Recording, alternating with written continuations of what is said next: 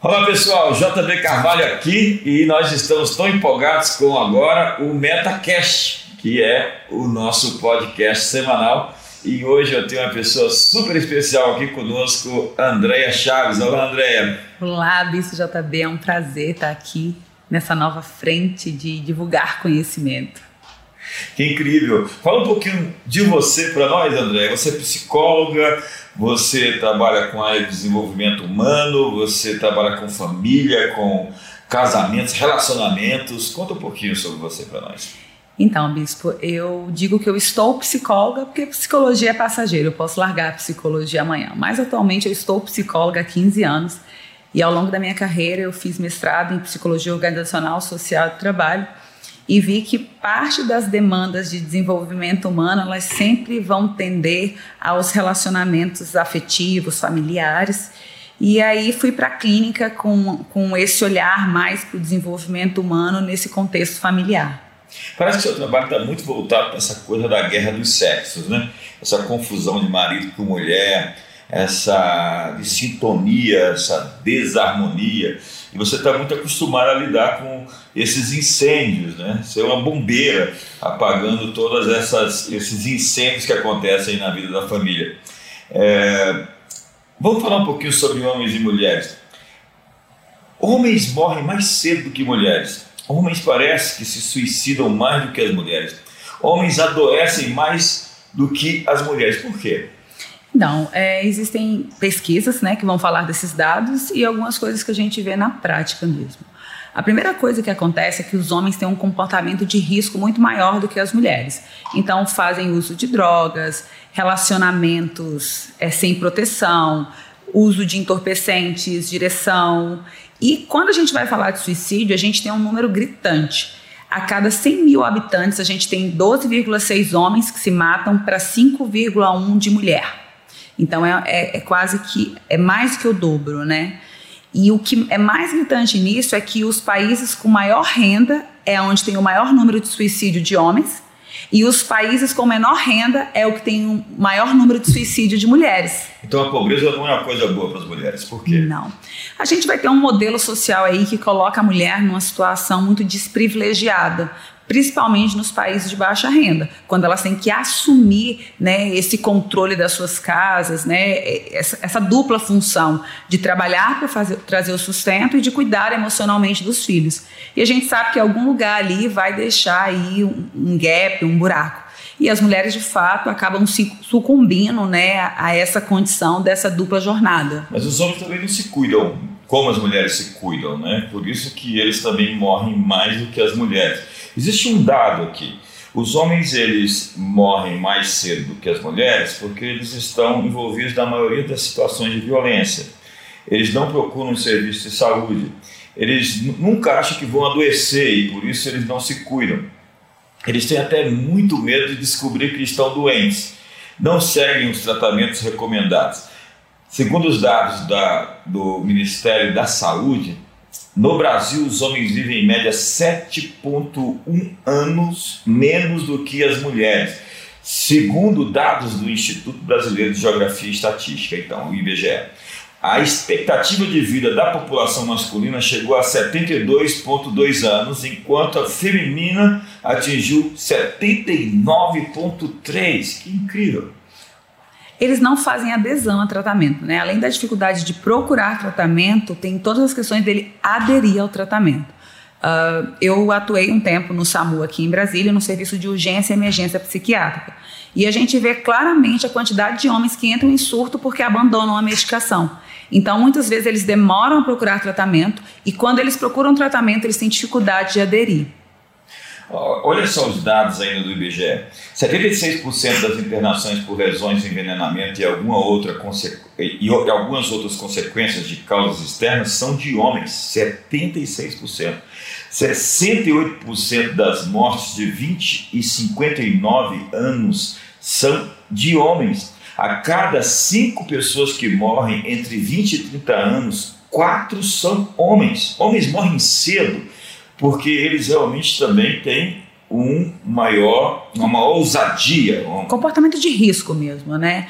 Até brincadeiras de meninas, quando você vê um menino e uma menina brincando, o menino quer subir na árvore e pular. Então, e é estimulado socialmente que ele tem esse comportamento de risco. Mas Sim. aqui também temos ó, doenças do aparelho digestivo, doenças do aparelho circulatório, doenças infecciosas e parasitárias. É, de fato, assustador pensar que o homem está se matando de alguma maneira, se não pelo suicídio, mediante a falta de cuidado e também por essa eh, esse estilo de vida de quem se arrisca muito. E por que que hoje a gente está falando aqui de mortes, de assassinatos de homens? A ênfase está muito mais no feminicídio do que no assassinato de homens a, os assassinatos de homens eles são frutos da violência urbana. Então você vai pegar quando eles vão falar de violência urbana é que eles vão usar os dados do assassinato no modo geral. E uma outra coisa que acontece em morte de homens são o que a gente chama de comportamento de risco, que é o dirigir alcoolizado, entrar em briga, uso de armas. Então eles vão lá para a violência urbana. Então você tem lá é, uso de armas, briga no bar, é, vai para a violência urbana, não vai para um dado separado como acontece com o feminicídio. Existe um dado muito grande hoje sobre as DSTs, as doenças sexualmente transmissíveis, AIDS inclusive. E na minha geração, geração X, a gente tinha duas doenças né, que eram conhecidas. Hoje nós temos pelo menos 25, perto de 30 doenças, que são, assim, segundo dados do Josh McDowell, um em cada quatro americanos tem uma doença sexualmente transmissível é uma verdadeira pandemia. É assustador. E a gente tem a iniciação, segundo o próprio McDowell, do homem jovem, ainda quando criança, e a palavra que ele dá é que você tem que cuidar dos seus filhos e ensiná-los contra a pornografia, porque já tem criança sendo iniciada em pornografia por conta, é, já com a idade de 5 anos, por conta da, da indústria da pornografia na internet. Antes nós tínhamos as revistas, né, a Playboy, a Hustler, a Penthouse, que são as revistas americanas que iniciou o mundo na pornografia. Hoje a gente tem a internet. Alguém disse que a, que a pornografia é de graça porque ela, ela mata rápido. E é fato, você tem atendido muitos casos de casais, de famílias que têm problemas nessa esfera onde o homem trocou a esposa por uma fotografia ou uma imagem na internet? Muitos. O que acontece é que, igual o senhor mencionou, antigamente a dificuldade do acesso à pornografia era alta. Hoje não. Então, hoje um menino de 5 anos que tem acesso a um celular, ele tem um grupo de coleguinhas que passa minimamente figurinhas pornográficas. E tem vários estudos que conseguem comprovar que a pornografia ela traz uma lesão para o cérebro. O nosso hipocampo, que é onde ficam as nossas memórias, ele não vai trabalhar com o que é verdade, com o que é mentira. Então, todos esses depósitos de memórias que vêm através de pornografia, eles trazem uma alteração química para o corpo. Então, você vê hoje meninos, meninos e meninas né, entrando na puberdade muito mais rápido. Então, o nosso cérebro, de fato, ele controla o nosso corpo. E aí, quando você vai falar dessas questões de pornografia, a gente ainda tem uma questão social. Ainda hoje é comum os pais iniciarem os seus filhos com prostitutas. Eu atendi recentemente, inclusive, um senhor que veio de um outro colega com todos os exames ok, mas com uma tristeza sem, sem fundamento. Na quarta sessão a gente viu que o problema era, era questões afetivas. E quando ele começou a falar da vida dele, ele tinha um trauma de ter sido iniciado sexualmente junto com o pai e os colegas numa casa de pornografia. E isso deturpou total o cérebro dele, ao ponto dele trair a sua esposa e separar. E hoje o sofrimento dele é porque ele separou da esposa que ele amava. Ele era o amor da juventude dele, construiu tudo com essa mulher. Cá, ele foi numa casa de prostituição com seu pai, aquele homem que deveria levantar muros ao seu redor, protegê-lo e guardá-lo, o expôs uma situação dessa de extrema é, violência emocional e com isso ele não conseguiu mais administrar a sua própria sexualidade. Sim. E ele é um, um, senhor de 65 anos, assim, mas fisicamente ele é. Ele parece ter muito mais idade pelo sofrimento mesmo. E quando ele narra a cena, ainda hoje ele chora. Ou seja, ele ainda carrega marcas daquele evento. E isso alterou a, a percepção dele sobre o sexo. Parece que a gente tem tudo uma questão mesmo de orfandade, paternidade, de abuso de autoridade que é o grande drama da sociedade, da civilização como um todo, da sociedade humana.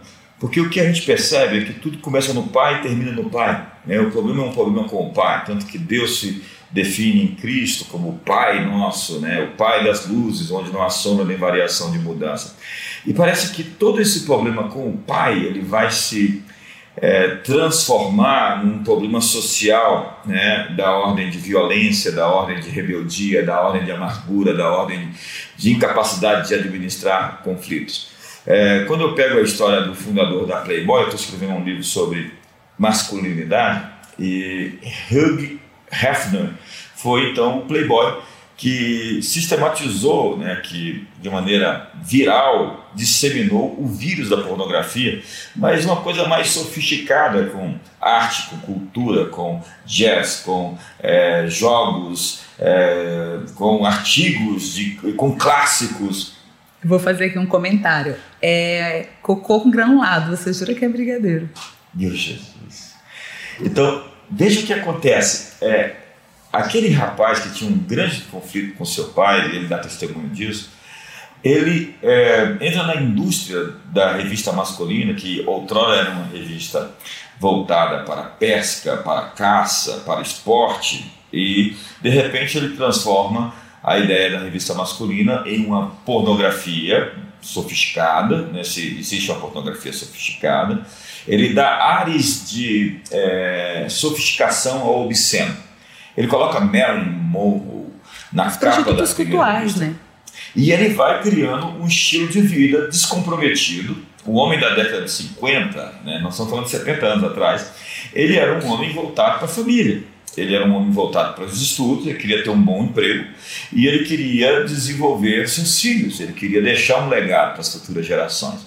E daqui a pouco aparece a figura do James Bond, o 007 é, Ian Fleming, ele, na mesma época, no mesmo ano que a Playboy foi lançada, ele então escreve os livros né, do James Bond contra o satânico Dr. Nu, e isso se torna uma franquia de cinema com 20 filmes, né, onde as mulheres sempre se dão mal. Né? Se você for perceber, as mulheres do Bond estão sempre se arrebentando e eles se saindo bem. O último agora é, a coisa muda. Eu posso dar spoiler aqui ou não? O último filme, quem aparentemente morre ele. Por quê? Porque existe um outro elemento no filme. Ele é pai de uma menina. E a paternidade muda o coração dele. É, filhos podem mudar os playboys? Sim, na verdade o filho ele eu acho que traz uma responsabilidade de legado. Eu acho que quando um homem se depara e entender que tem um pedaço dele andando, ele começa a repensar nas suas práticas. Agora pegando uma coisa aí que o senhor trouxe dessa função do homem pai, a gente tem aí, biologicamente, quem dá identidade para o feto é o sêmen. Então, o sêmen é que cai no óvulo e é fecundado e é ele que dá identidade. Então, a gente tem fatores biológicos aí para provar essa diferença do homem e da mulher. A gente tem fatores civis. Quem registra filho no cartório é o homem. Se a mulher for lá sem o cara, ela pode registrar e hoje a lei mudou e ela pode sugerir um pai. Mas até que seja provado, o filho fica sendo do Capitão X, porque é aquele monte de tizinho, né? Pai, X, X, X, Capitão X. X. É, Capitão X, né? E a gente tem, biblicamente falando, quando Adão foi dar nome aos animais. Então a gente tem atributos biológicos, civis e religiosos, né? Sociais. Sociais para dizer que o homem ele traz identidade. Ou seja, ele é esse esse esse fator, esse percussor, esse facilitador de dar identidade aos filhos. Quando esse homem não cumpre esse papel emocional, porque não necessariamente isso acontece só com filhos de pais separados.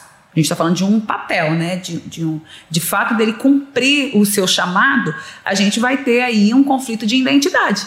E aí a gente pode falar dos playboys, né? Dos garotos que vivem brincando, porque eles não foram legitimados a serem homens. Tem um livro que chama de Menino a Homem. Eu acho que todo homem deveria ler esse livro. Ele vai falar da.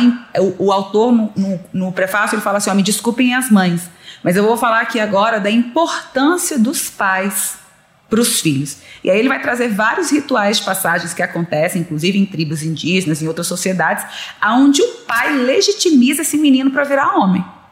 Então a gente tem números achados aí que vão dizer da importância desse pai para transformar esse menino no homem. Eu gosto do John Weldrick, né, o coração selvagem. Ele vai definir que a primeira fase mais importante é ser percebido como importante pelo seu progenitor.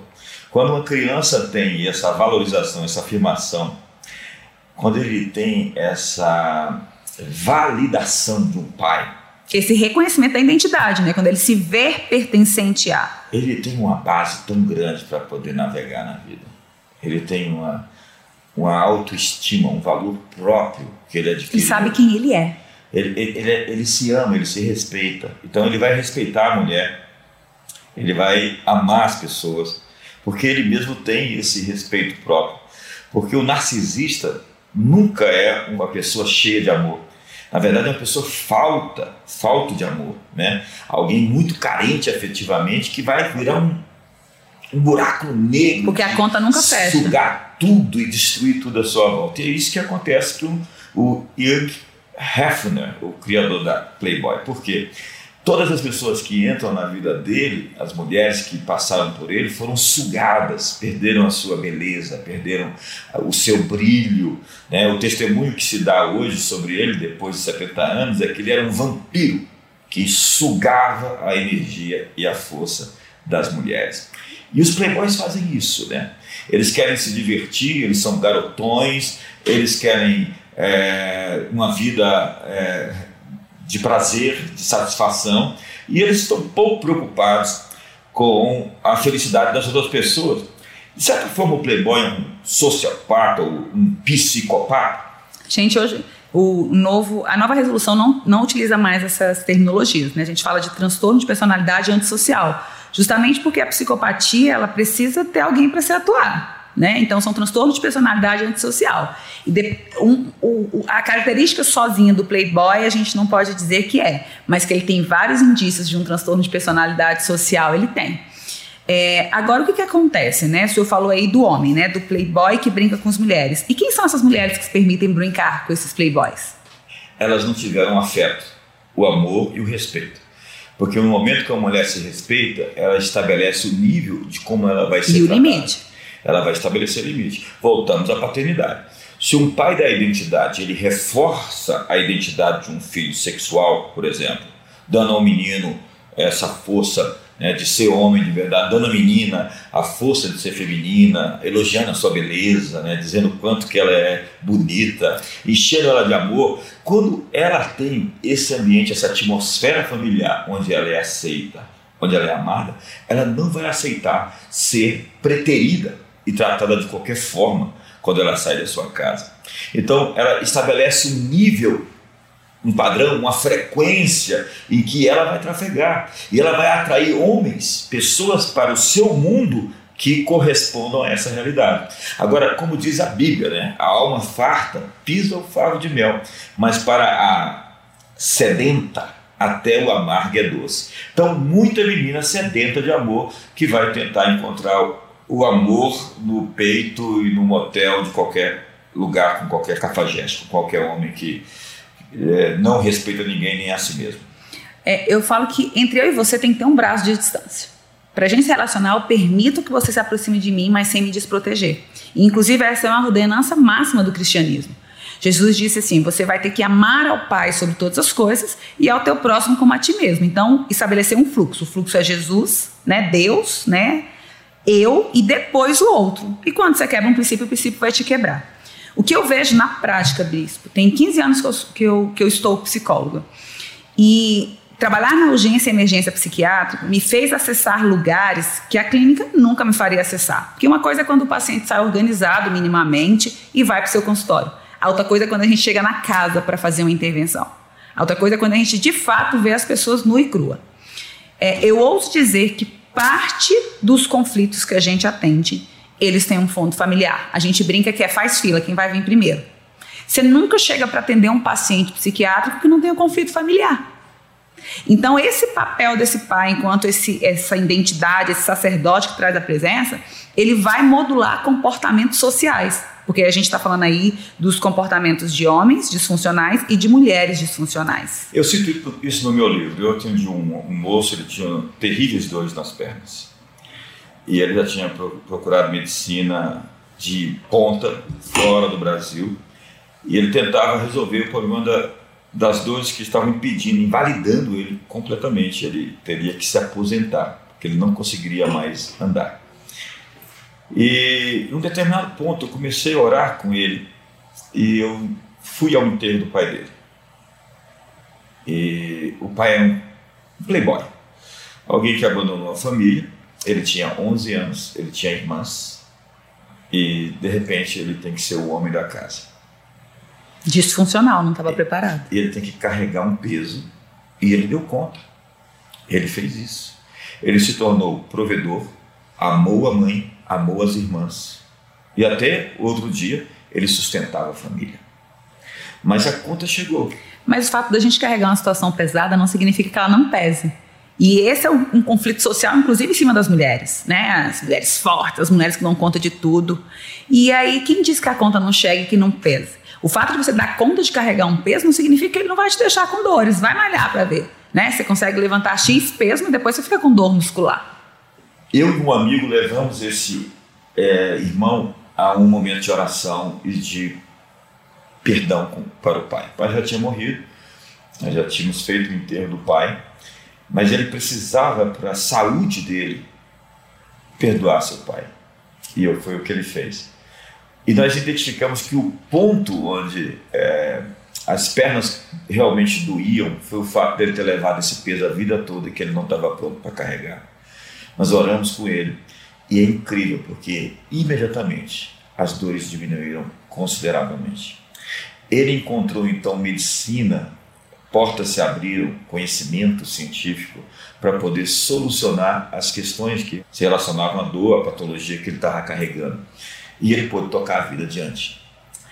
É, mas o ponto nisso aqui é justamente a questão dessa orfandade que fere as pessoas de uma maneira que faz com que um menino tenha que pular as várias etapas da vida para poder assumir algo que ele não estava pronto. E o que a gente percebe é que quando alguém queima uma etapa, ele vai chegar lá na frente tentando reconquistar aquela etapa. Então você vai ver um rapaz que não teve uma aventura, que não subiu nas árvores, porque o homem tem que fazer isso, tem que descer de carrinho de rolimã, tem que cair, se machucar, ralar o joelho e se levantar para saber que a vida é assim. Você se machuca, mas você se levanta. Você cria resiliência mas aí, de repente, ele não teve essa oportunidade, por algum motivo, porque teve que estudar, porque teve que trabalhar. É, ele chega na. na, na a, a, a, idade chega à maturidade, não. E, de repente, ele quer viver uma aventura.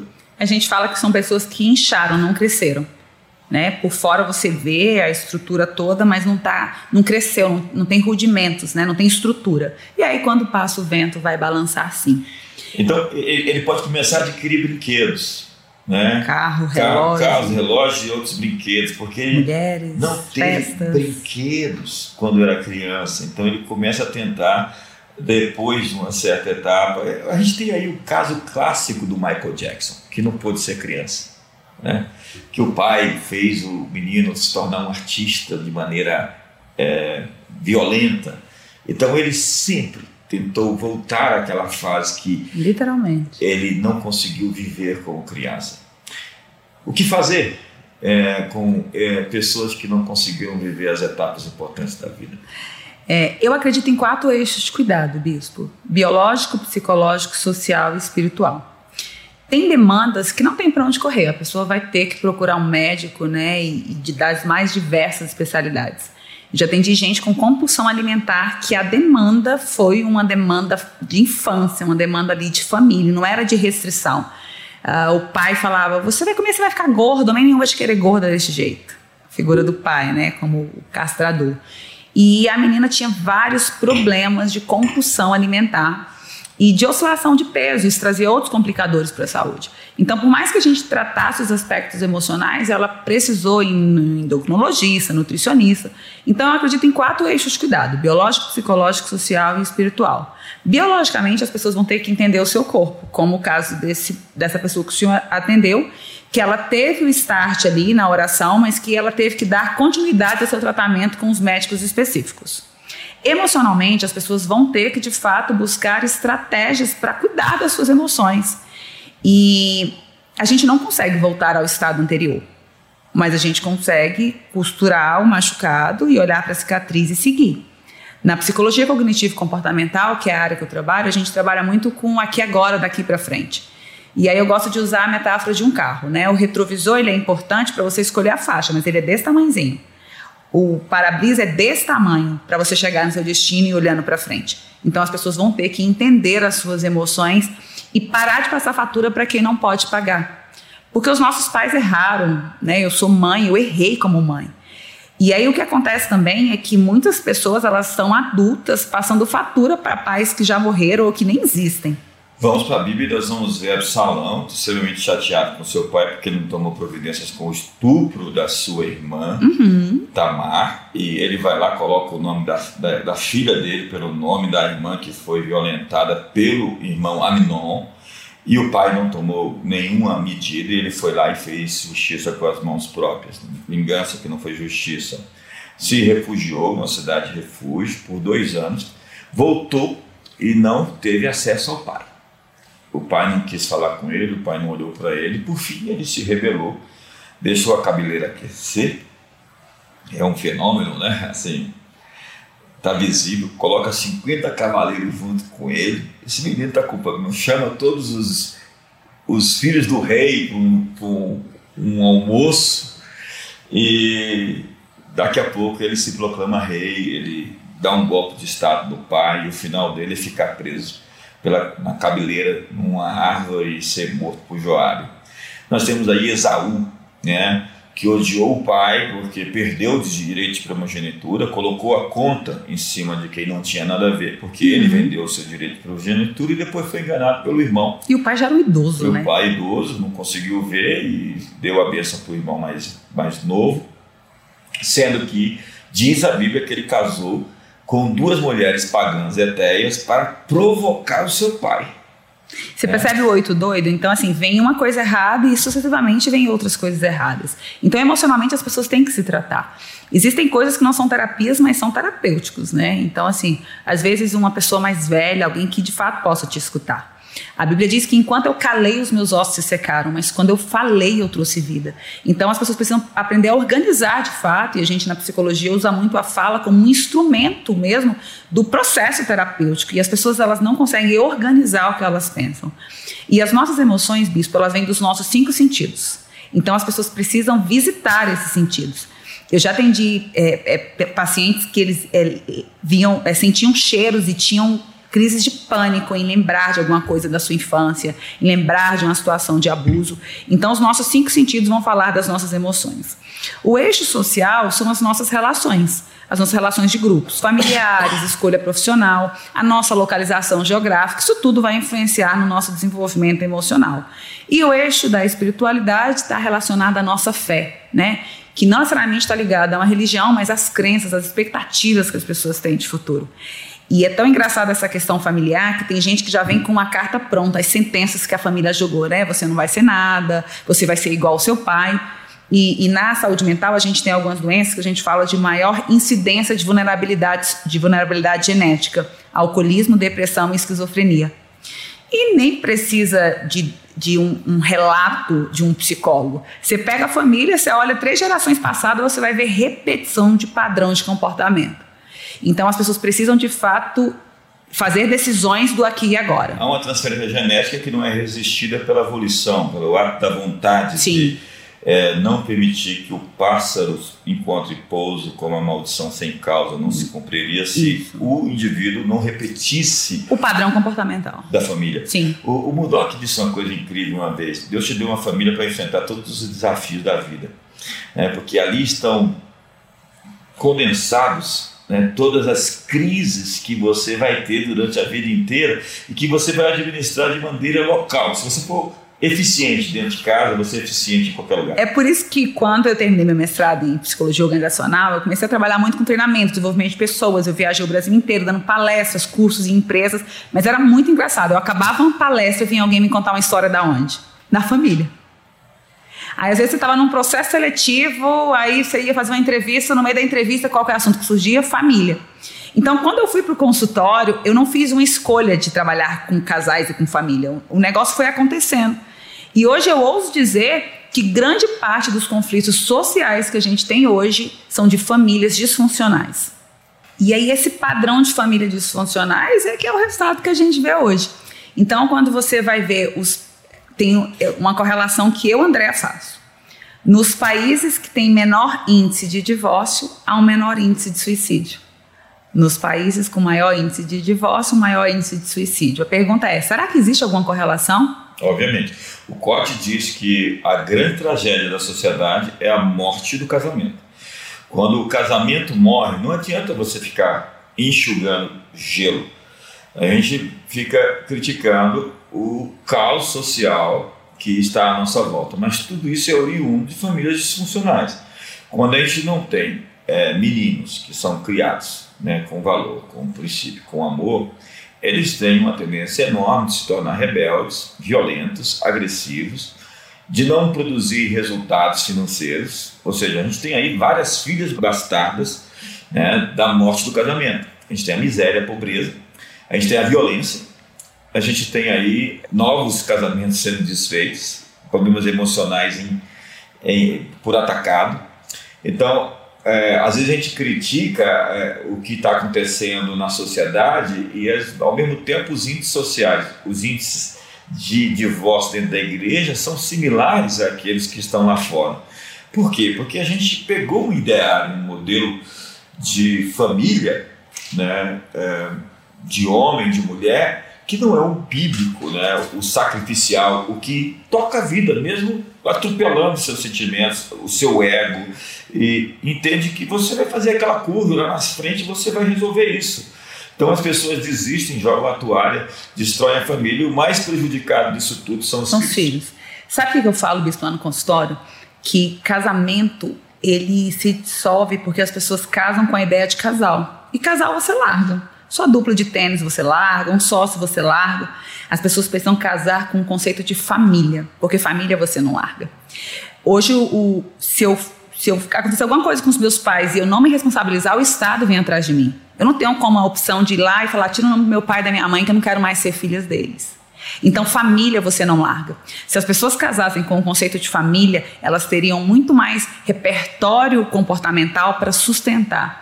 Então, quando é família, não tem opção. Não né? tem opção. Tem que seguir até o fim. Tem que seguir até o fim. Você não larga a família, né? Óbvio. E tem uma questão de legado, né? Família tem uma questão sucessória. Você não tem como largar. Mas a gente tem. Deixa eu chegar no ponto aqui, André. A gente começou a falar de guerra, guerra dos sexos, o, o homem que tem o aspecto é, mais vulnerável, que morre mais, que se suicida mais, que tem mais doença. E isso tudo teve um ponto de inflexão na nossa civilização. Quando a gente chega ali, voltamos aos idos de 1950, a gente tinha uma outra sociedade antes da Revolução Sexual. Né? O Hugh Hefner leu Alfred Kinsey. E o Kinsey tinha criado, você estudou psicologia também, então é fácil para a gente entender, que você pode pegar uma amostra e você pode contaminá-la, se você quiser colocando uma ou duas variáveis ali. Uhum, as variáveis intervenientes que você vai lá então, e vai mexer no O resultado daquilo vai ser de, de conformidade como você o induziu. E ele pegou uma amostra da sociedade americana de é, sexólatras, de gente disfuncional sexualmente, e apresentou aquilo como se fosse a totalidade da sociedade americana. Pela agenda que a gente conhece, que é a agenda progressista, isso é a intencionalidade de dizer, por exemplo, eu trato alguém como um ladrão se eu quiser que ele seja um ladrão. E eu tento convencê-lo de que ele é um ladrão. No momento que ele aceita o, a, a, condição a de ladrão, ele vai fazer o quê? Roubar. Então, se eu trato uma sociedade como sexual, ainda que ela ainda não seja, e eu convenço a todos que eles são tudo tarados, maníacos sexuais, então eles vão começar a se comportar como tal. E a sociedade passou por esse ponto né, com Herbert Marcuse também, o Eros, essa civilização, onde o eixo familiar foi muito atacado pelos hippies, pelo Woodstock, pela contracultura, por toda a visão de, é, dos pensadores que pavimentaram o caminho da contracultura, como o Derrida e o Jean-Paul Sartre e a Simone de Beauvoir, o Foucault, essa turma toda que enlouqueceu e enlouqueceu a sociedade. Mas enfim. E aí nós temos uma redefinição do que é amor. Amor agora é sexo. Né? Mas você pode, é, de fato, é, amar alguém e não ter sexo com essa pessoa. Tanto que agora ficou até difícil falar eu te amo, né? Porque eu te amo é porque eu quero uma coisa a mais do que te amar. Né? Aí as pessoas inventaram na igreja a seguinte frase: Eu te amo no amor de Jesus. Ou seja, eu te amo, mas não quero sexo com você. Porque dizer para a pessoa que você a ama não é mais eu estou pronto para me sacrificar por você.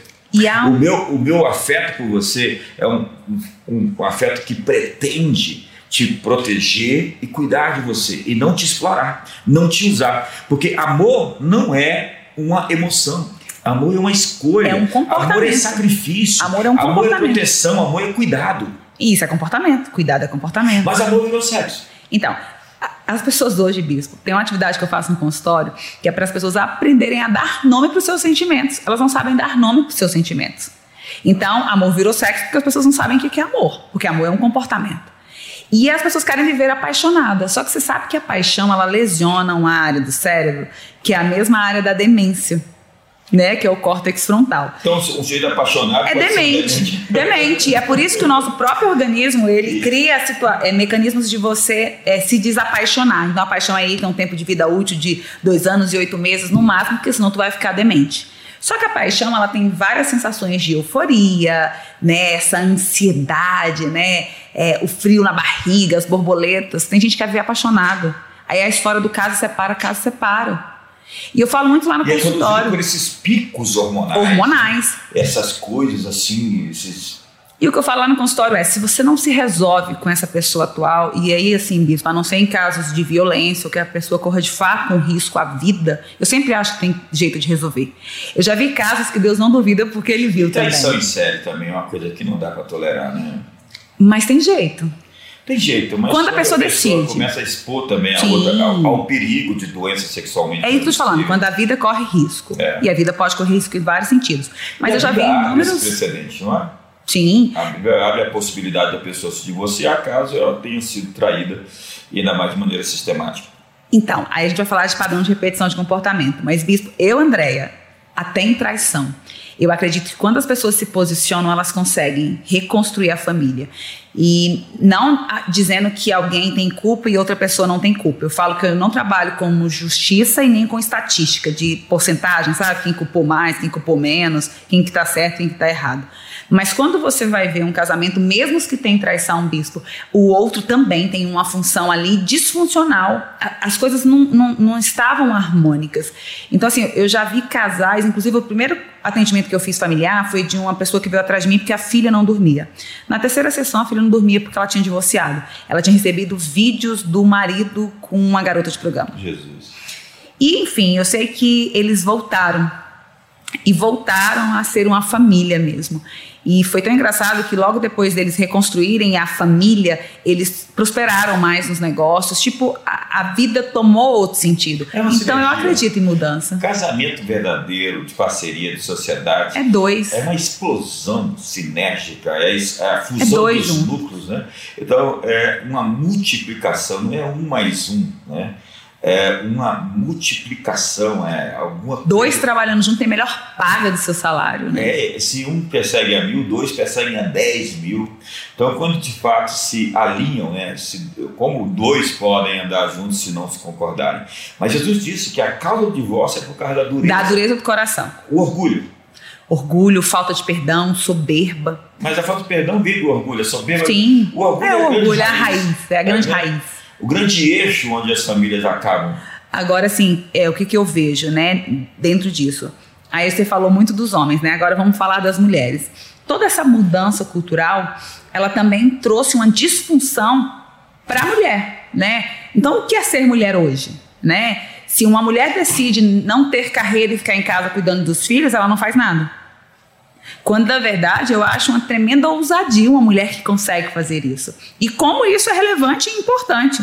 Só quem teve ali uma mãe, de fato, acompanhando a sua vida, sabe o quão importante é. É uma das feminazes disseram que mulheres são de Vênus e os homens são do inferno.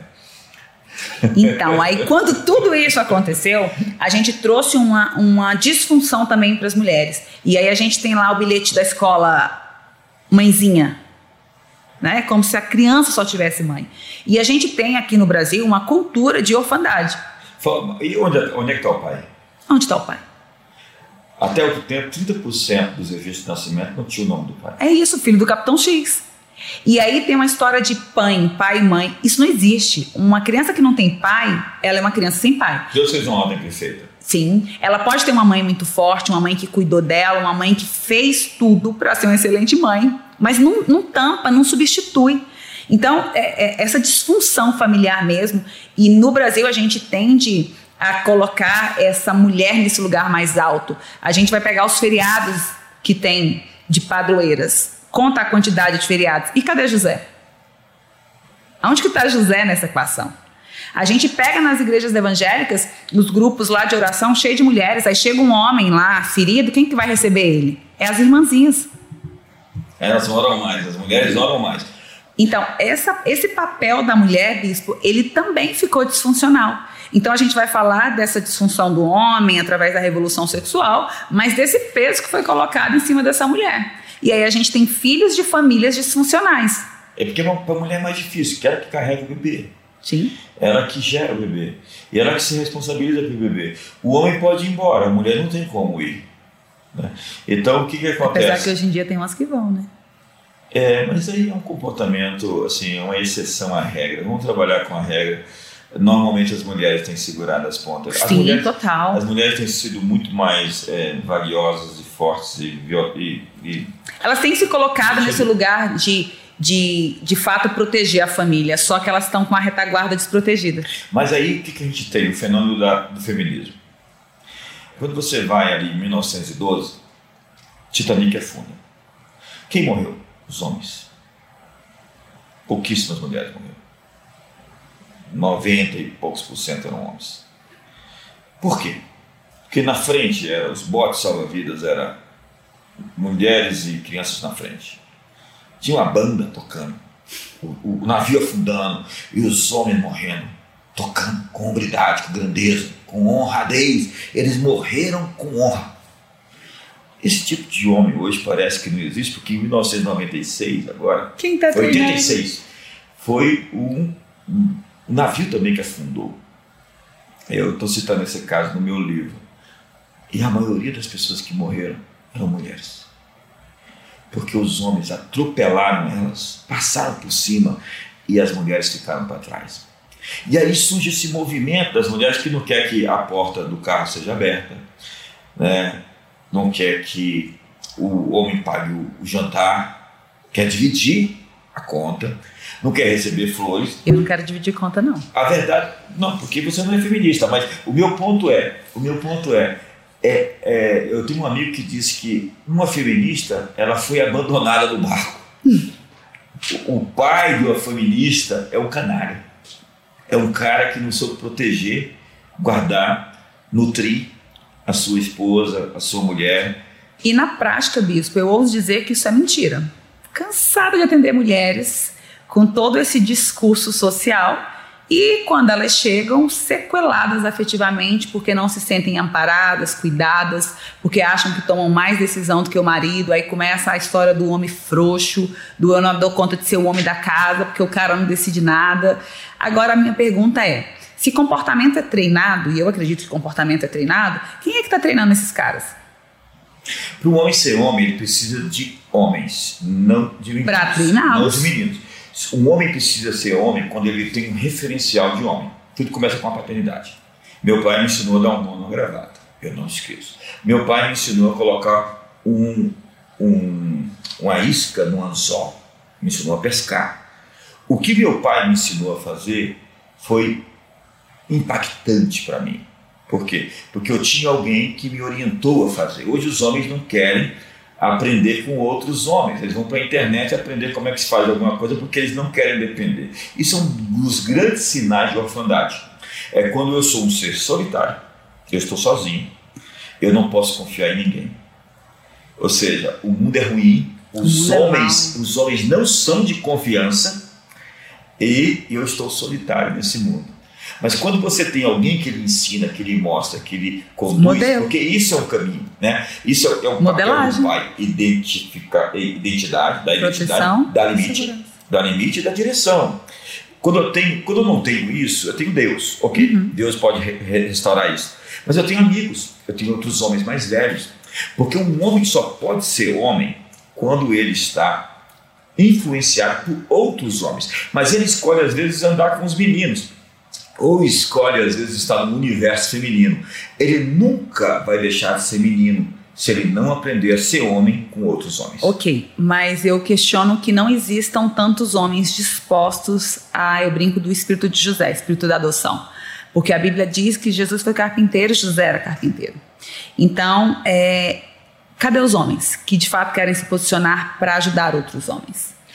É como disse meu amigo é, Cláudio Duarte, está em extinção como o mico-leão dourado, né, o macaco lá. Eu acho que a gente falta homens que se posicionem com o espírito de adoção para substituir esse gap que existe é real de homens que não se posicionaram. Então, gente, você que está assistindo a gente, eu estou conversando aqui com a Andréa Chaves, ela é psicóloga e nós estamos falando aqui que está faltando homem no pedaço. O Golias chega lá no arraial de Davi, fala no arraial dos de Israel e diz: Me dá um homem. E aparece um Davi, se coloca à disposição para enfrentar o gigante.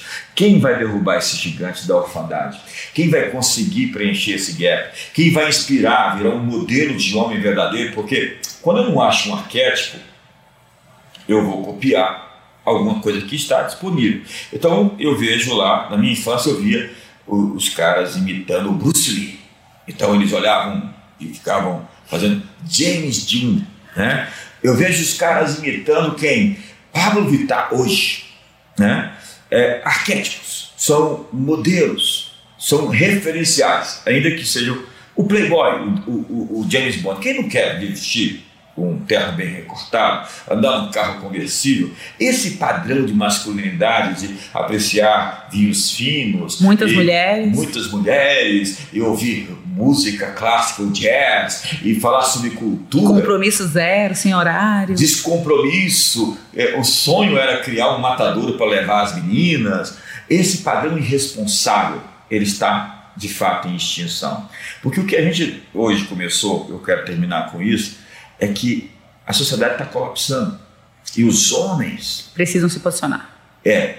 Sob conta de serem, de fato, afetados de uma maneira muito mais profunda e a sociedade virar uma coisa que. É porque a conta não fecha, né, Bispo? Se a gente pega só na taxa de suicídio, se a gente tem 12,6 para 100 mil habitantes de mortes, para 5,1 de mulheres para 100 mil habitantes, a conta não fecha. É uma quantidade muito grande de homens que estão indo embora. É, morrendo cedo, se matando e adoecendo. Sim. Então, fica aí o apelo para que a gente possa construir uma agenda. Eu estou escrevendo um livro, um livro sobre a jornada da masculinidade. Já quero uma caixa para ficar lá no consultório, vai é, ser brinde. E eu estou batendo pesado, eu estou dizendo assim, para começar, não é porque você nasceu homem que você é um homem, você pode ser um menino. Você vai gravar vídeos, né? Porque os homens ainda têm preguiça de ler, muito mais que mulheres. Sim, é verdade, é verdade, você está certo. Mas eu, eu, vi um dado importante no YouTube esses dias. Quase metade das pessoas que me assistem no YouTube são homens. Ótimo, então Isso o senhor é tem uma boa margem de modelagem. No Instagram não é assim, mas no YouTube é. E uma coisa importante para entender sobre homem é que a gente realmente precisa identificar os arquétipos.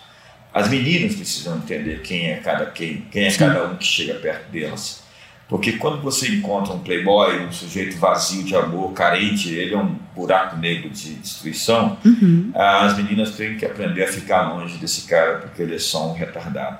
E eles precisam realmente aprender a se amar para depois aprender, para poder depois amar alguém.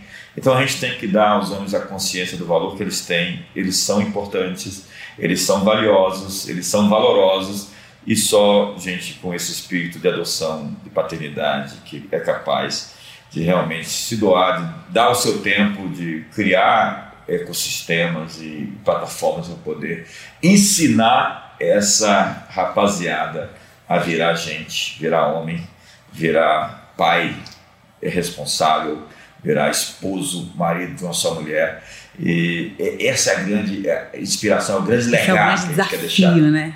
E, e, e chamar a responsabilidade para si, né? O homem tem que, que dizer, é comigo, eu estou aqui, entendeu? Porque Deus te fez com essa estrutura. Nós não estamos falando do menino lá de 11 anos que foi abandonado pelo pai, nós estamos falando de alguém que tem essa casca grossa. E é daqui para frente. Você isso. foi abandonado pelo seu pai, mas você não precisa repetir esse padrão. Eu, eu, eu, tive, eu, tive, um pai forte, mas eu tive um encontro com Deus, sabe? É, é, essa coisa do pai é, biológico com o encontro com a paternidade de Deus. Você pode ter um encontro com Deus, pode ter um encontro transformador com Jesus Cristo. Você pode realmente ser transformado. André, você quer deixar uma mensagem para o pessoal final? É, alguma coisa assim muito importante que você queria dizer para os homens e as mulheres do Brasil que estão nos assistindo?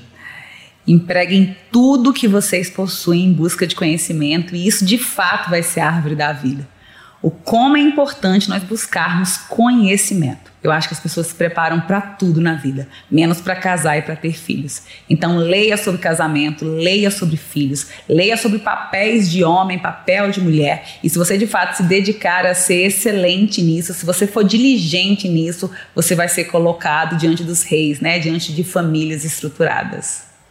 É isso, pessoal. Eu estou terminando aqui com a Andréa Chaves o nosso podcast, o nosso JDcast. E não deixe de clicar aí no sininho, assinar o nosso canal.